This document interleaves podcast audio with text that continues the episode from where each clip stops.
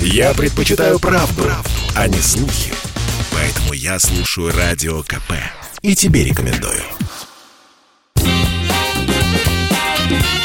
Был бы повод.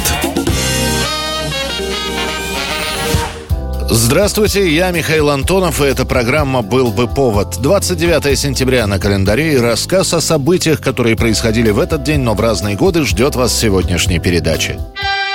1806 год, 29 сентября. Дочь Сарапульского городничего Надежда Дурова, переменив женское платье на мужской костюм, присоединяется к казачьему полку. Обрезав косы, Дурова представляется мужским именем Александр Соколов и зачисляется в полк юнкером. Возьми меня с собой. Я не смеюсь. Гусар перед тобой. Стрелять умею, сам учил меня. Ты только что сказал, что мне бы до коня. Решилась я, мне больше нет пути. Изволите над стариком шутить? После этого Дурова принимает участие в нескольких сражениях, причем зарекомендовывает себя отважным солдатом. Ей удается, хоть и не без сложностей, сохранить свое инкогнито. Признается в том, что она женщина, надежда лишь на аудиенции с императором Александром I. Он внемлет ее просьбам и разрешит остаться в армии в чине корнета гусарского полка и продолжить службу. Правда, уже под именем Александра Андреевича Александрова, производным от собственного имени государя. Остаться можно мне? Нахай узнает кто, как этот граф, что ты ну, не мужчина. Шестой я месяц тут. Никто за время то не заподозрил на лица ни чина. А графу скажете, что обманулся он. Только в 1816 году, уступив просьбам отца, Надежда выходит в отставку с чином штаб-ротмистра и с пенсионом. Она до конца жизни будет ходить в мужском костюме и очень станет сердиться, когда будут обращаться к ней как к женщине. 1957 год, 29 сентября. Об этом не говорят в прессе. Полная информация о событии станет известна лишь несколько десятилетий спустя. Именно в этот день в СССР происходит первое радиационное ЧП, которое после назовут Кыштымской аварией. Челябинск-40. Этого города до сих пор нет на карте нашей страны. Это закрытый город. Здесь был создан ядерный щит нашей страны. Сегодня, въезжая сюда, в этот город, мы хотим понять, насколько Челябинск-40 опасен или безопасен для людей, которые живут и работают здесь. В закрытом городе Челябинск-40 на заводе «Маяк» из-за выхода из строя системы охлаждения взрывается емкость, в которой находится от 70 до 80 тонн высокорадиоактивных отходов. В зоне радиационного загрязнения оказываются территории нескольких предприятий комбината «Маяк», военный городок, пожарная часть, колония заключенных и далее территория с населением в 270 тысяч человек. Ликвидируют последствия взрыва долго. Весь оставшиеся 57 и следующий 58 годы. Сам факт аварии засекречен, поэтому точное число пострадавших неизвестно. Сообщалось лишь о нескольких десятках солдат, которые разбирали завалы завода, и они с первыми признаками лучевой болезни будут отправлены в больницу. Дальше об их состоянии ничего не сообщалось. Количество гражданских, которые получили облучение, неизвестно до сих пор. 29 сентября 1965 года указом Президиума Верховного Совета СССР учреждается новый профессиональный праздник – День Учителя. Этим же указом предписывается отмечать День Учителя в первое воскресенье октября. До этого постановления профессионального праздника для педагогов не существовало. Полагалось, что 1 сентября с началом нового учебного года учитель и так получает свою порцию поздравлений.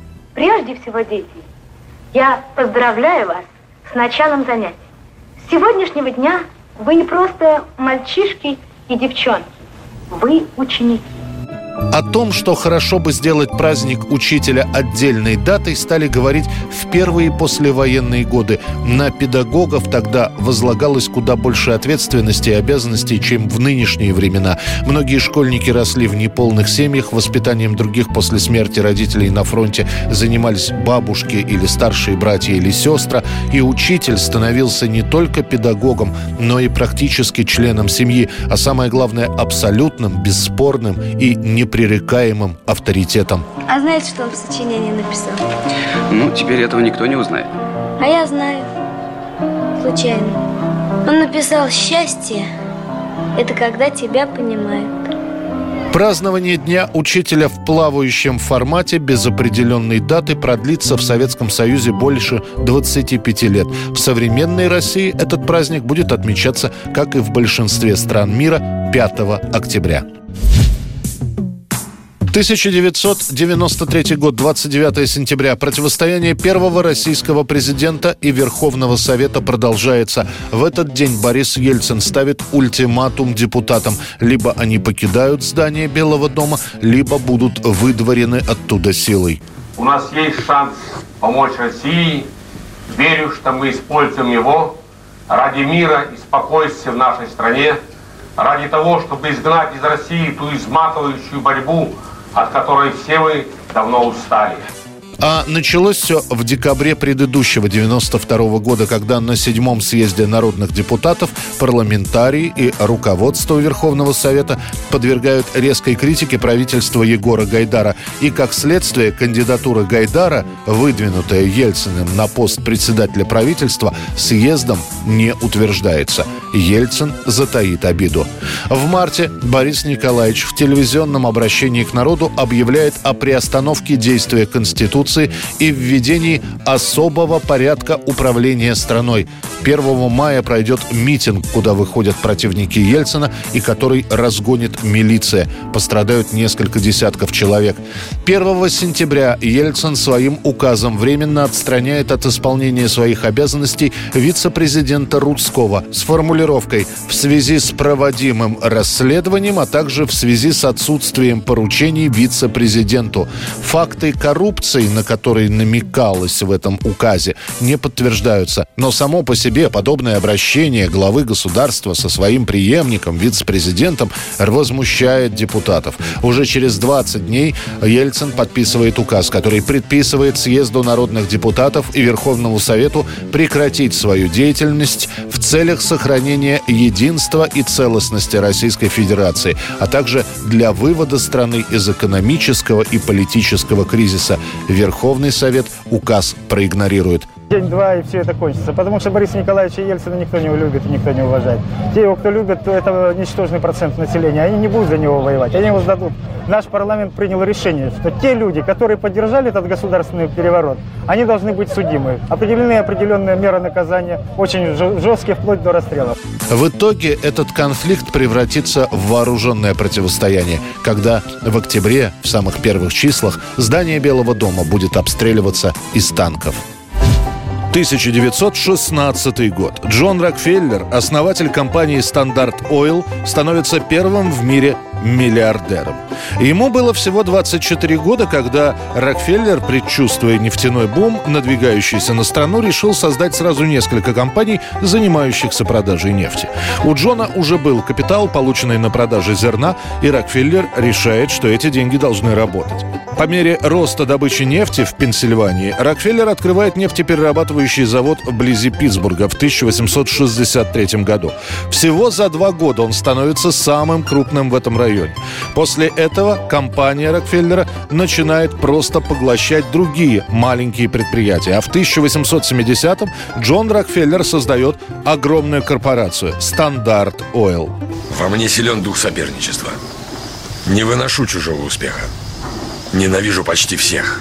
Против него судились, говоря, что Рокфеллер захватил рынок. Но это привело лишь к тому, что Джон раздробит одну компанию на 34 разных и продолжит монополизировать нефтяной рынок США.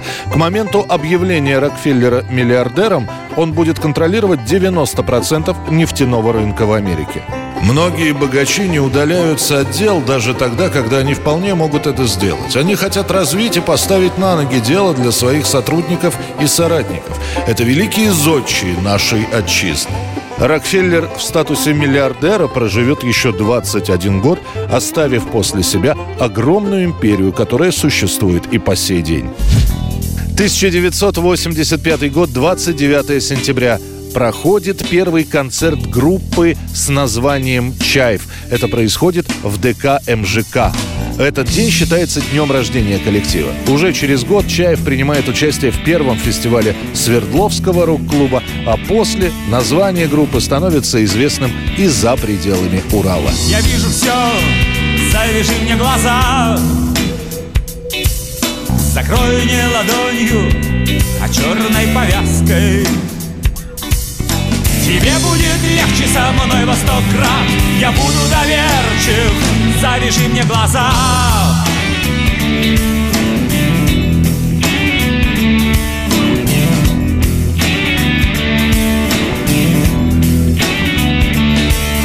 Я буду беспомощен, подставь мне плечо. Возьми меня за руку, отведи куда хочешь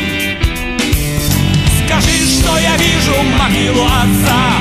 Я упаду на колени, завяжи мне глаза.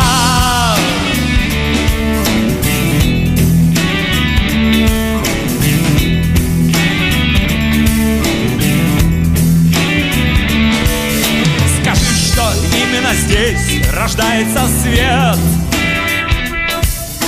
Скажи, что здесь кроме нас никого уже это была программа «Был бы повод» и рассказ о событиях, которые происходили в этот день, 29 сентября, но в разные годы. Очередной выпуск завтра. В студии был Михаил Антонов. До встречи. «Был бы повод»